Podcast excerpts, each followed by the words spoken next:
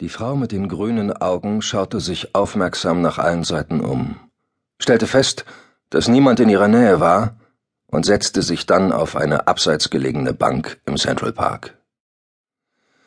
Es war ein heißer, beinahe windstiller Sommertag Ende August. Kinder spielten Fangen auf der Wiese, ein junges Pärchen spazierte Händchen haltend am Conservatory Water entlang, und eine alte Frau saß auf einer Decke unter einem der Bäume und war in ein dickes Taschenbuch vertieft. Die Frau mit den grünen Augen hatte keinen Blick für all das. Ihre Gedanken galten anderen, wichtigeren Dingen. Sie holte ihr nicht registriertes Kartenhandy aus der Handtasche und tippte eine Nummer ein, die sie auswendig kannte. Bill hatte ihr eingeschärft, niemals eine der Nummern zu notieren, die sie verwendeten, und sie hielt sich, wie immer, penibel an Bills Anweisungen. Nach genau dreimaligem Läuten wurde am anderen Ende abgehoben. Dad? fragte die Frau. Hallo, Darling, antwortete ihr Vater mit krächzender Stimme. Von seinem vollen Bariton, der sie als Kind immer beruhigt hatte, war nicht mehr viel übrig geblieben. Geht's dir gut, Dad? fragte die Frau und versuchte sich ihre Besorgnis nicht anmerken zu lassen. Sie hatte nicht das Gefühl, dass ihr das gelang. Kann nicht klagen, antwortete ihr Vater. Du warst immer schon ein fürchterlicher Lügner, Dad. Mir geht es den Umständen entsprechend gut, Darling. Mach dir keine Sorgen. Wie schaut es mit der Gruppe aus? Bist du drin? Ziemlich sicher. Ziemlich sicher reicht nicht. Wir müssen hundertprozentige Gewissheit haben, dass du dabei bist. Ich weiß, antwortete die Frau leise. Wann erfährst du, ob sie dich aufnehmen? Nicht vor Ende Oktober, fürchte ich. Das ist zu spät, meinte ihr Vater. Ich rufe Bill an und sage ihm Bescheid. Hat er die Namen? Ja. Gut. Bill kümmert sich dann um alles weitere. Ist das wirklich nötig, Dad? Das haben wir doch zur Genüge besprochen. Wir müssen tun, was getan werden muss. Ja, Dad.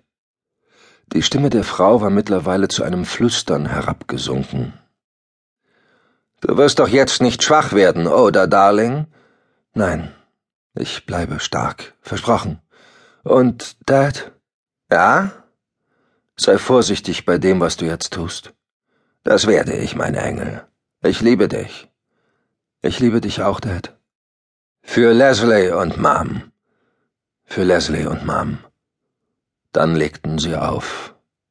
Die Frau schaute sich erneut um, dann erhob sie sich und durchquerte den Central Park Richtung Upper East Side. Im Gehen löschte sie die Anrufdaten ihres Mobiltelefons und setzte es auf den Werkszustand zurück. Dann entfernte sie den Akku und die SIM-Karte, so wie Bill es ihr gezeigt hatte, wischte die einzelnen Teile mit einem Taschentuch ab und warf sie in verschiedene Mülleimer, die den Weg durch den Central Park säumten. Als sie die Fifth Avenue erreicht hatte, blieb sie kurz stehen, schloss die Augen und atmete tief durch. Falls alles nach Plan lief, würde Amerika in rund zweieinhalb Monaten nicht mehr so sein wie zuvor.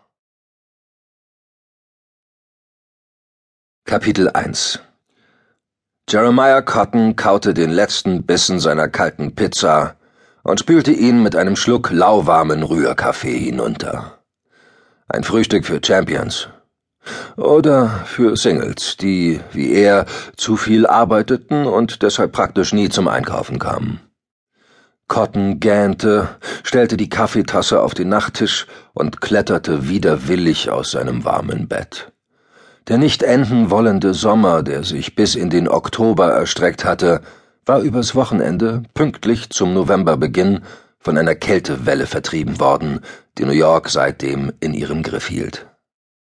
Cotton schlüpfte in eine Trainingshose und ein T-Shirt der Burlington Bees einer Baseballmannschaft aus seinem Heimatstaat Iowa, drehte die Heizung bis zum Anschlag auf und legte Born to Run von Bruce Springsteen in das Laufwerk der Stereoanlage. Während der Boss losrockte, spendierte sich Cotton eine rasche Katzenwäsche und setzte sich anschließend an den Küchentisch, um die Zeitung zu lesen. Der Wolfsmensch war nach wie vor das Gesprächsthema Nummer eins in New York.